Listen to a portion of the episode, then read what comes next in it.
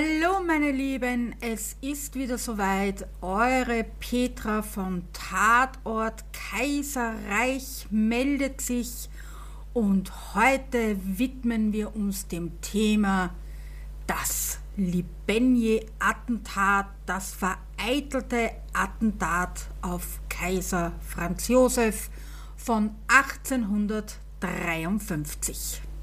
Und wie gewohnt räume ich mit Mythen auf und belege diesen Fall mit Fakten. Sei brav, es ist gern geschehen.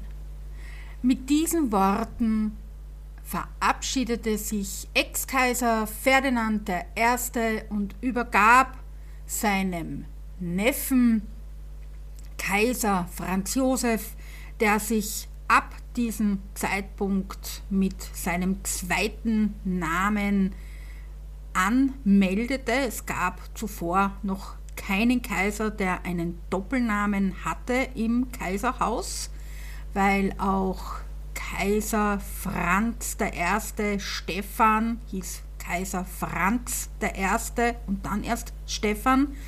Aber bei Kaiser Franz Josef war definitiv der Doppelname immer zu nennen. Und auch das hat Erzherzogin Sophie bestimmt, aus dem einfachen Grund, sie wollte ihren Sohn damit von allen anderen Kaisern im Kaiserreich abheben. Und sie hat es geschafft. 68 Thronjahre folgten und im Grunde genommen kann man sagen, er ist beinahe der letzte Kaiser, weil die zwei Regierungsjahre von Kaiser Karl I. sind in der Geschichte jetzt nicht so per se eingegangen, sondern eher, dass er ein zerstörtes Reich übernahm und nur zwei Jahre regierte. Ich gehe aber jetzt schon in der Geschichte weiter und wir springen auf den 18.02.1853. Kaiser Franz Josef ging wie ja eigentlich jeden Mittag an der Kärntner Bastei spazieren. Mit ihm sein Flügeladjutant, der sehr fesche und junge Maximilian Karl Lamoral, Graf O'Donnell von Tyrconnell und er begleitete ihn, sie waren ins Gespräch vertieft und von der Basteiwahl aus wollte der Kaiser seinen exerzierenden Truppen zusehen, das hat er gerne gemacht. Und auf einmal springt ihn ein junger Mann an und sticht den Kaiser in den Hals, ins Genick, kann man sagen. Er hatte Glück im Unglück. Kaiser Franz Josef trug fast Zeit seines Lebens immer eine Uniform und der Kragen von der Uniform war sehr steif und dick und damit wurde dieser Attentatsversuch, kann man sagen, vereitelt, weil der Stich ging nicht richtig durch durch diese Uniform und er rutschte ab und jetzt war es nur so ein, ein Streifschnitt, kann man sagen. Ja? Er blutete elendig, aber es ist zum Glück kein tiefer Schnitt gewesen. Gleichzeitig ähm, rief er Ejen Kossuth! Es lebe Kossuth! Das war ein ungarischer Revolutionär Lajos Kossuth, Kossuth et Utwart hieß er. Mein Ungarisch ist nicht perfekt oder eigentlich gar nicht vorhanden, kann man sagen. Aber ich hoffe, ich habe das relativ richtig ausgesprochen.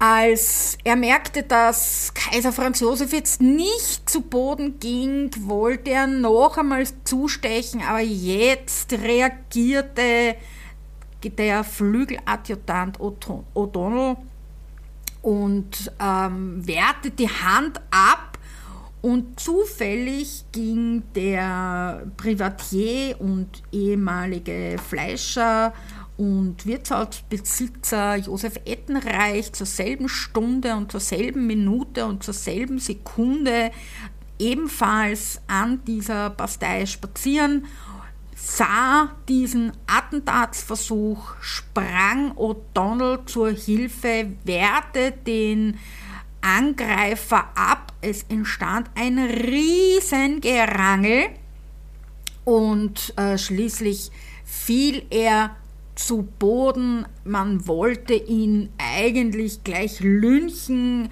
Ähm, O'Donnell zog seine Waffe, aber Kaiser Franz Josef schrie laut auf, schlagen Sie ihn nicht, man soll ihn arretieren, also ins Gefängnis werfen, sagte man damals, arretieren. Er blutete, wie gesagt, extrem stark und ja, mittlerweile wurde man natürlich auf dieses Gerangel aufmerksam und die Leute strömten herbei, erkannten dann schon den 23-jährigen Kaiser. Er blieb aber ruhig und sagte, beruhigt euch, es ist nichts, ich trage nur das Schicksal meiner braven Soldaten in Mailand. Darauf spielte er auf den Aufstand in Mailand an vom 6.2.1853, wo zwölf österreichische KK-Soldaten ums Leben kamen. Der Attentäter wurde verhaftet, aufs nächste Kommissariat gebracht und da wurde dann schon sein Name ausgeforscht. Er hieß Janosch Libenji und wurde im Dezember 1831 in Čačava in Ungarn geboren und ja, leider findet man über ihn gar nichts, aber er galt als sehr schwierig, als Laios Anhänger und in den äh, Revolutionsjahren hat er sehr gegen den Kaiser gewettert und er war Militärschneider für die Aufständischen, also für die ungarischen Aufständischen, die damals den äh, Aufstand ja begonnen haben. Und ab 1851 ging er dann nach Wien und war dort Schneider. Kaiser Franz Josef wurde in das nahegelegene Albrechtspalais geführt, also heute Albertina, und wurde sofort vom, äh, ja, eigentlich war er schon in Pension, Freiherr Josef Wattmann von Belcan-Bouillon und er war der Arzt von Kaiser Franz dem ersten, zweiten, also dem Großvater von Kaiser Franz Josef und gleichzeitig sein Leibarzt Freiherr Johann Nepomuk Seeburger und beide sollten die Wunde untersuchen bzw. nähen und äh, O'Donnell war völlig hysterisch und außer sich und meinte, ja, die Klinge könnte vergiftet worden sein. Immerhin hat sie ja doch eine Schnittwunde hinterlassen und so saugte Seeburger persönlich die Wunde am Hals aus. Sie wurde dann genäht und äh, Kaiser Franz Josef wurde dann wieder in die Hofburg gebracht. Er erholte sich ein paar Tage, aber wie gesagt, es war nicht schlimm. Insgesamt war die Wunde 2,54 cm lang klaffte aber durch das Genick äh, sehr stark auseinander. Erzherzog Ferdinand Maximilian, genannt Max, wurde informiert, er eilte ins Albrechtspalais, fand eigentlich einen ziemlich ja, gelassenen Kaiser, ein bisschen kaltblütig. Und er sagte, du, sag ja nichts meiner Mama oder meiner Mutter, das, was die regt sich also auf. Also auch dieses Zitat ist überliefert, dass er nicht wollte, dass Sophie etwas erfährt. Ist natürlich nicht gegangen. Sophie fuhr von dem ganzen Vorfall und hasste ihr Leben lang daraufhin die Ungarn. 14 cm war das Küchenmesser lang und er hat es äh, geschliffen, ganz scharf, dass er ihn halt auch wirklich töten hätte können. Und 14 Tage lang ist Janosch Libenje auf einer Bank gesessen und hat den Zeitplan des Kaisers studiert. Er kam jeden Tag und immer zur selben Zeit. Also es war ein leichtes, den Kaiser anzutreffen, zu sehen und ihn halt dann auch anzuspringen, weil er immer nur von einem Flügeladjutant begleitet wurde. Auch das wurde dann in späterer Zeit geändert, aber zur damaligen Zeit war es eben nur ein Flügeladjutant. Janusz Lebenje hat nie wirklich herausgesagt, was er, was er mit dem Tod bezwecken wollte. Er hasste den Kaiser und die Monarchie, aber was letztendlich seine allerletzten Beweggründe gewesen sind, das ist nicht mehr zu eruieren. Aber jetzt wird es ganz, ganz lustig. Die Geschichte und die Historiker haben ein riesen Thema daraus gemacht, eine Affäre und ich weiß nicht was alles und das rollen wir heute in Tatort Kaiserreich auf. Angefangen ist die Geschichte mit Gabriele Braschel-Bichler, eine Historikerin, ganz stark vertreten in den 80er Jahren. Sie hat viele Bücher geschrieben, nie wirklich eine Literaturliste oder nur ganz wenig und man weiß eigentlich nicht, wo sie das immer alles herhaben wollte. Aber Folgendes hat sie geschrieben. Eine andere lebt eine andere Liebesgeschichte steht im Zusammenhang mit dem am 18. Februar 1853 auf Kaiser Franz Josef verübten Attentat, als der Schneidergeselle Janusz Libenje aus der Wiener Leopoldstadt ein 41,5 Zentimeter langes, beidseitig geschliffenes Messer gegen den Monarchen führte.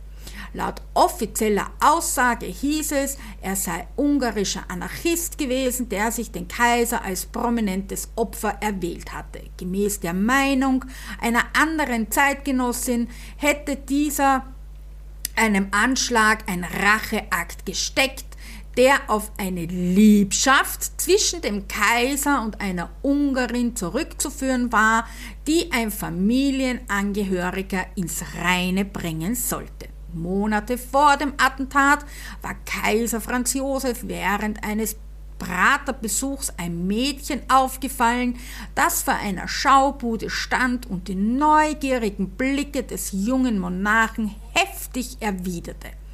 Um ihn noch mehr für sich zu interessieren, brachte es ihm eine temperamentvolle Czardasch-Einlage dar.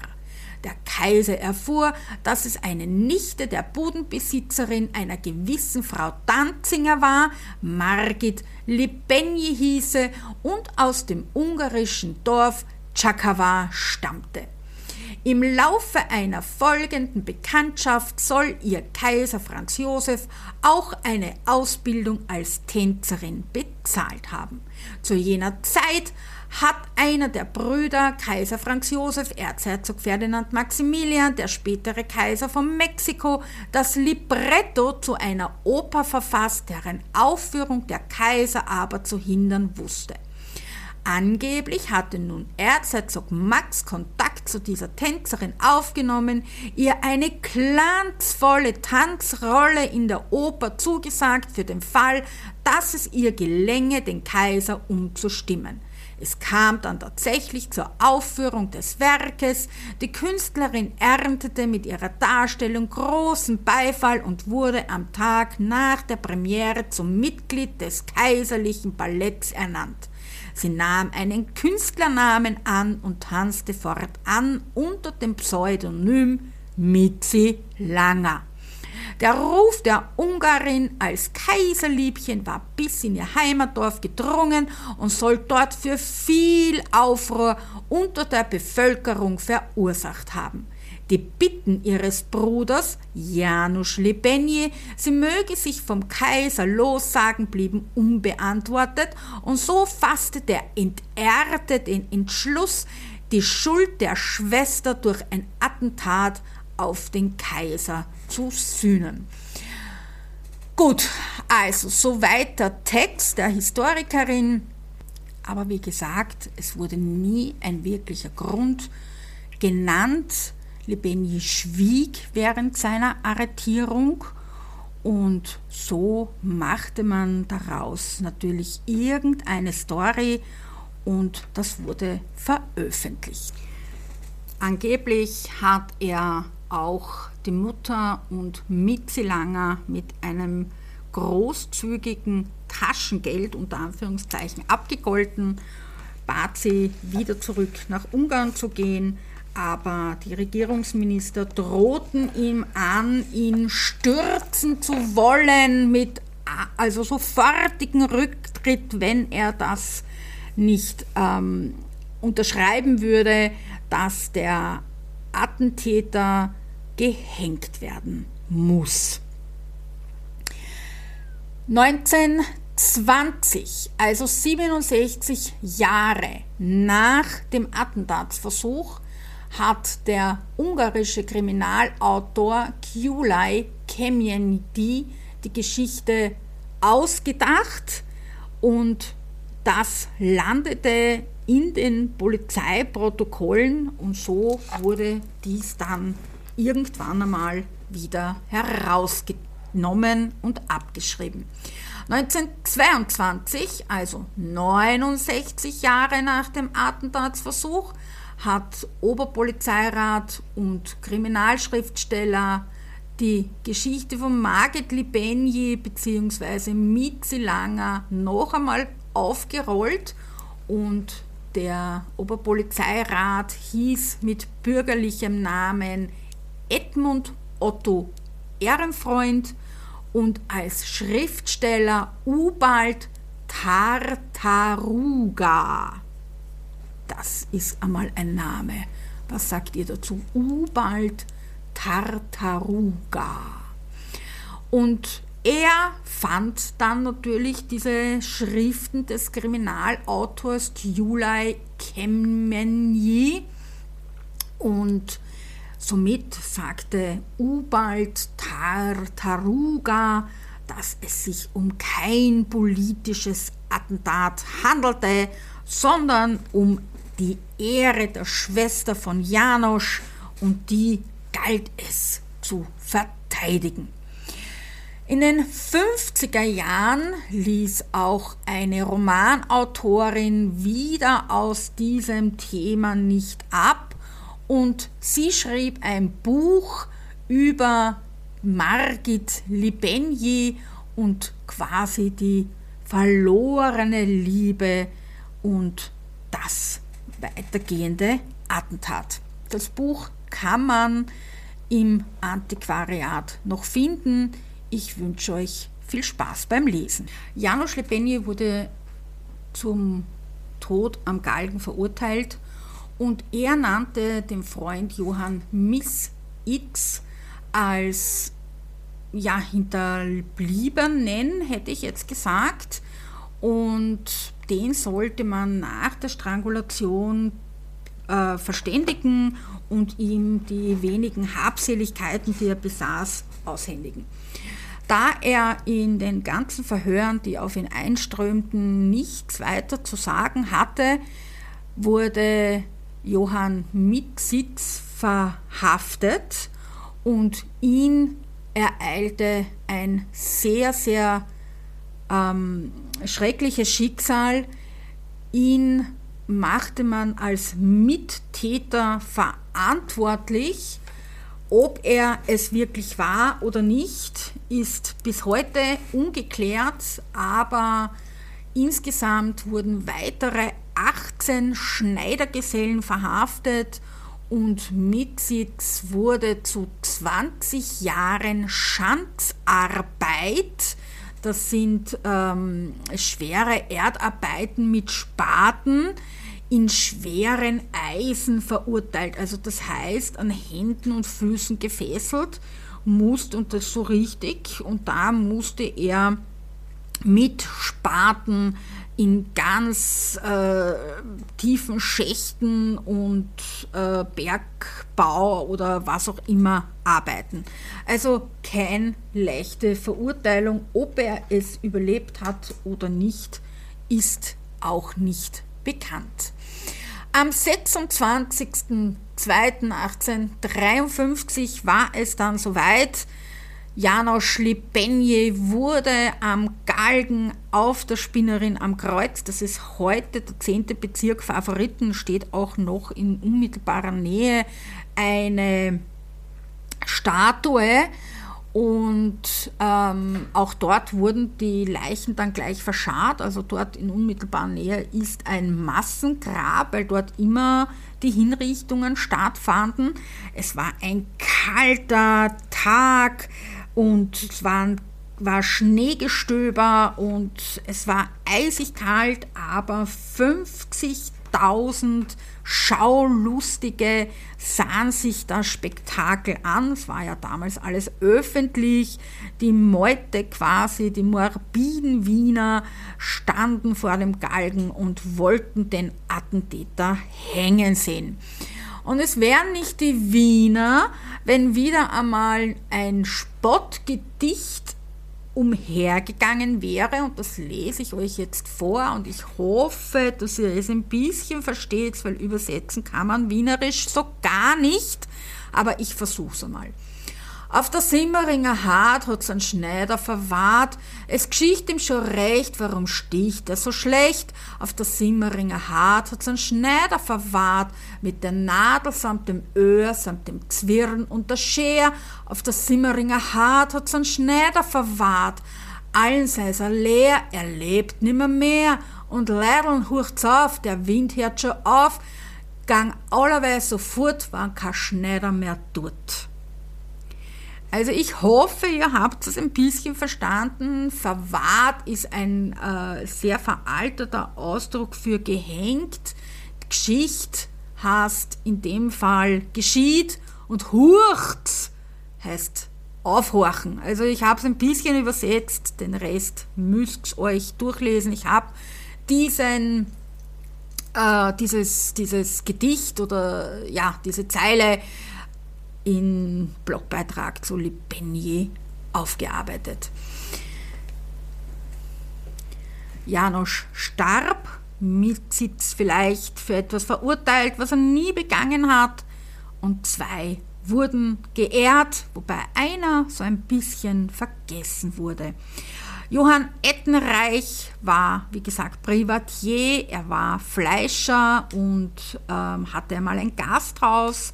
Ich habe euch sogar einmal die Ecke in einem Video auf der Mythos Kaiserin Elisabeth gezeigt und auch das, die Gedenktafel, die darüber hängt, ist im vierten Bezirk auf der Margaretenstraße zu finden und er wurde zum Ritter geschlagen. Dieser Titel durfte dann vererbt werden.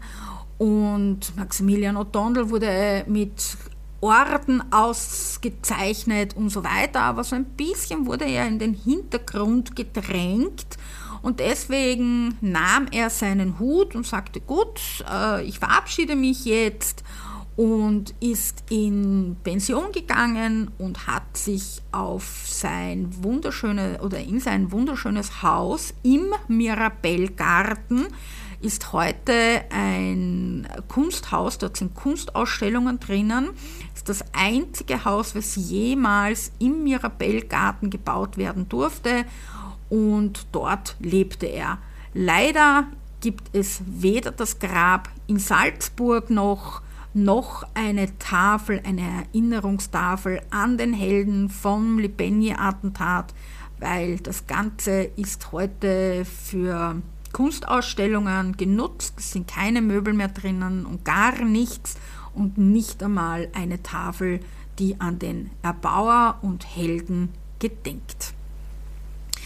Es wäre natürlich nicht ein Attentat, wenn es nicht wieder irgendwelche Schmähschriften gegeben hätte. Und so wurden auch immer wieder ähm, Schriften gefunden und hier möchte ich euch eine vorlesen. In Ungarn und Italien ärgerte man sich natürlich, dass der Kaiser nicht starb und so fand man eine Schmähschrift, lieber Franz, erster Luder und Schelm, es tut mir leid vernommen zu haben, dass das schöne Attentat gegen euch am 18. Februar zunichte gemacht worden ist. Denn wäre es gelungen, hätte man im Padua große Freude gehabt, weil ein Barbar weniger auf der Welt wäre, der Italien den Gottesgarten tyrannisiert. Also ihr seht, die einen haben gezittert, ob der Kaiser überlebt und die anderen haben es mit Bedauern betrachtet. Es gibt immer die einen und den anderen. Es wird ja auch in Serbien der Attentäter von Franz Ferdinand hochgehalten und hat vor ein paar Jahren eine Statue bekommen. Gab einen riesen Aufschrei in Österreich, aber was will man machen? Am Heldenberg, der schon mit Radetzky entstand, oder schon vor Radetzky kann man sagen, sind zwei Statuen von den beiden zu finden relativ versteckt. Ich war schon am Heldenberg, ich habe mir das angesehen. Sie sind relativ ähm, versteckt und nicht gut zu finden und Ettenreich wurde dann ein ganz angesehener Bürger, auch zum Angreifen. Er war sehr lustig und volksnah, lebte zum Teil in Baden bei Wien, wo eigentlich die halbe Haute Volée von Wiener Adel lebte. Und er war dann natürlich der große Held dieser Geschichte. Ihnen wurde ver liehen die Salvador-Medaille und der Franz Josef Orden. Beide bekamen die Orden umgehängt. Natürlich, man hatte den Kaiser errettet und in Wien ist dann auch noch 1875, als Ettenreich starb, im Wiener 10. Bezirk gibt es die Ettenreichgasse und auf dieser oder in dieser befindet sich ein Haus und dort wurde dann noch einmal eine große Mosaiktafel angebracht und so weiter. Ja, es gab eine Tochter, die dann ähm, sich Ritter nennen durfte, aber sie bekam dann noch noch einmal eine Tochter, diese wurde eine berühmte Politikerin, die Nora Hittel, falls sie noch jemand aus den 50er Jahren kennt, aber mittlerweile ist von dieser Familie niemand mehr da.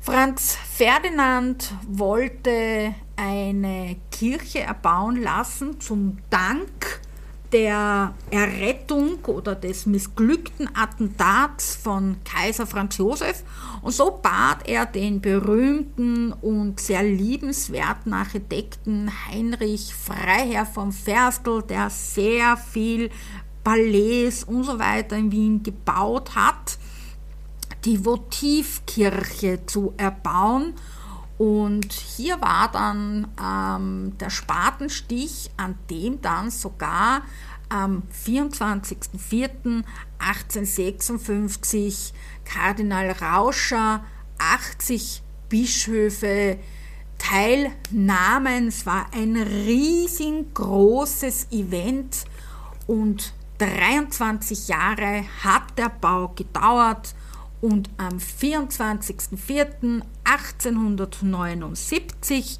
wurde sie ganz groß eingeweiht, also am 24.04.1856 war der Grundstein gelegt und am 24.04.1879 ähm, wurde dann die große Einweihung gemacht. Bei beiden Anlässen war Kaiserin Elisabeth zugegen, also beim Spatenstich 1856 und 1879. Klar, warum?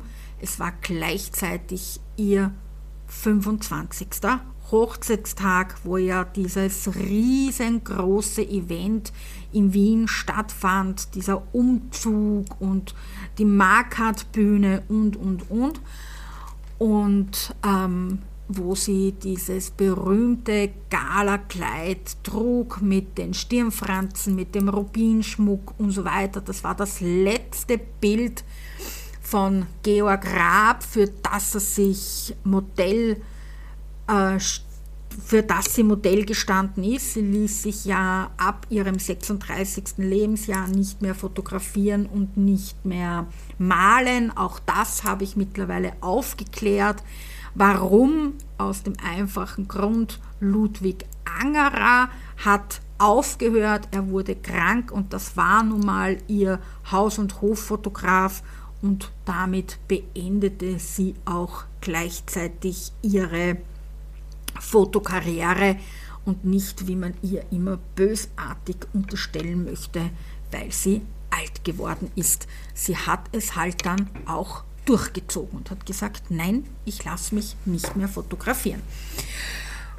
Georg Raab hat also dann 1879 tatsächlich das letzte nahe Bild der Kaiserin gemalt.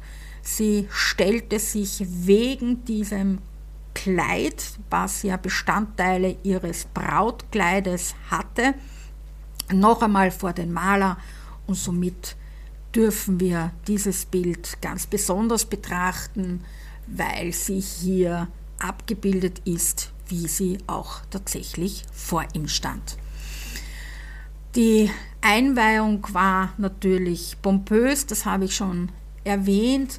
Leider Gottes hat der Initiator der Kirche das Ganze nicht mehr erlebt. Er kam in Mexiko ums Leben. Das wird einmal eine ganz eigene Geschichte werden. Aber Kaiser Franz Josef gedachte seinem Bruder und ließ bereits vorher schon, also noch während die Kirche im Bau war, den Platz, in, auf dem die Kirche steht, also die Votivkirche in Wien. Und der, der Platz heißt Maximilianplatz. Also, ich habe euch jetzt bereits die zweite Folge von Tatort Kaiserreich gebracht mit dem Libenje-Attentat oder Attentatsversuch.